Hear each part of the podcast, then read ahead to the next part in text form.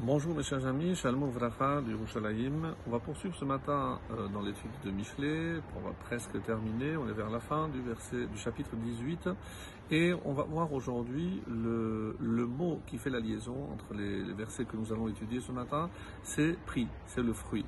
Le fruit, qu'est-ce qu'on peut considérer comme les fruits d'un homme? Ou comment profiter des fruits dans le sens évidemment allusif du terme, et c'est ce que le roi Salomon va nous révéler dans les versets suivants.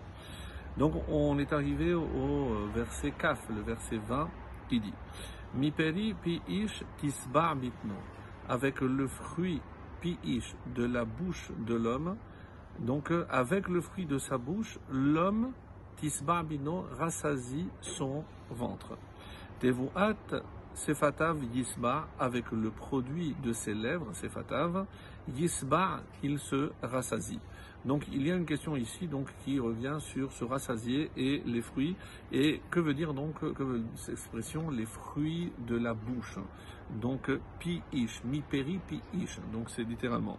Alors on va voir ici que euh, généralement le terme de beten, ici c'est pas au sens propre du terme, c'est-à-dire le ventre, mais c'est nefesh, donc quelque part rassasier son âme. Et c'est comme ça par exemple que le ride euh, met l'accent sur euh, ce que le roi Salomon veut dire, le sage c'est se rassasier de sa sagesse. Donc pas dans le sens où il va se contenter, non. Mais un sage, c'est pas simplement quelqu'un qui a acquis la sagesse, mais qui sait s'en servir.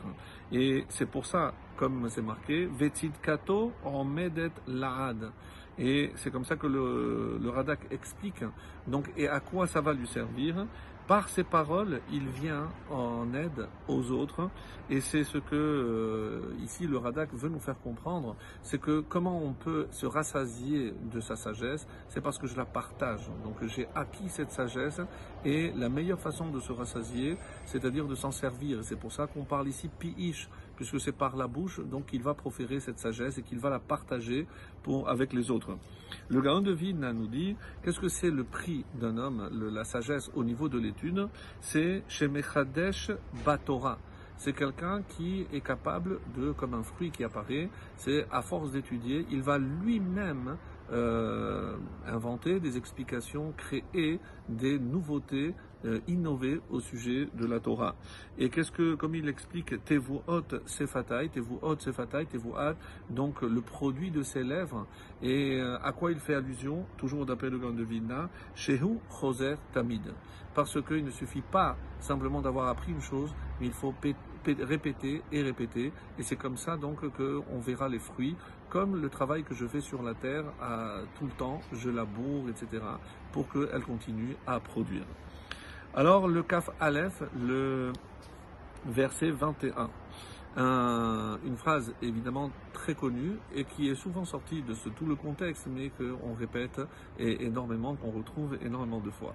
Mavet vechayim beyad halashon. La mort et la vie sont entre les mains, littéralement, de la langue.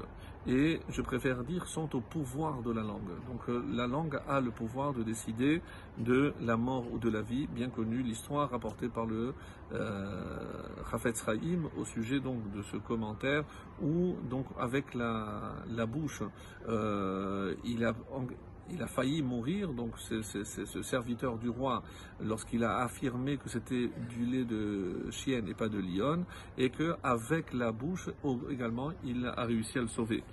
Et celui qui l'aime en mangera le fruit. Celui qui aime évidemment ici la langue dans le sens de vérité, comme l'explique par exemple Rachid nous dit, celui qui aime sa langue et l'habitue, à quoi donc faut-il habituer la langue? Il l'habitue à la Torah, puisque un des qualificatifs de la Torah, comme vous le savez, c'est Torah émet. Et donc lorsque on est toujours en quête de vérité et euh, à force d'étudier la Torah, de puiser dans la Torah, eh bien on s'attachera ainsi à la vérité. Et il mange les fruits quant euh, à ce monde, comme explique euh, ici euh, le commentaire de Rashi. Normalement, on dit que les mitzvot, c'est pour la récompense et dans l'Olam Haba, mais quelqu'un qui fait attention à sa façon de parler, ne jamais blesser quelqu'un, avoir toujours une parole positive, eh ben, ça, il faut qu'il sache qu'il aura déjà une récompense dans ce monde. Le Malbim explique qu'est-ce que c'est ici, le sens profond de la Shon, c'est Bina. Bina, comme vous le savez, c'est euh, traduit généralement par discernement. Discernement, les avin davar, mitor davar. Donc, par rapport à une distinction, savoir discerner ce qui est vrai de ce qui ne l'est pas. Et il pourra toujours approfondir de plus en plus. Donc il ne doit pas se contenter, donc ça rejoint un petit peu ce qu'on a vu tout à l'heure, donc avec la langue et le pouvoir de cette parole, puisque rappelons-le que euh, l'homme, en tout cas l'homme de Torah, est appelé Medaber, la parole, parce que la plus grande puissance qu'il est, et c'est évidemment la, parole, et c'est comme ça qu'il faut comprendre Mavet Vechayim, la vie est et la mort, la mort et la vie, c'est par rapport à la sienne. Donc euh, il va profiter de cette vie parce que c'est Médaber, c'est par la parole, ou l'on l'inverse s'il en fait une mauvaise utilisation. Excellente journée.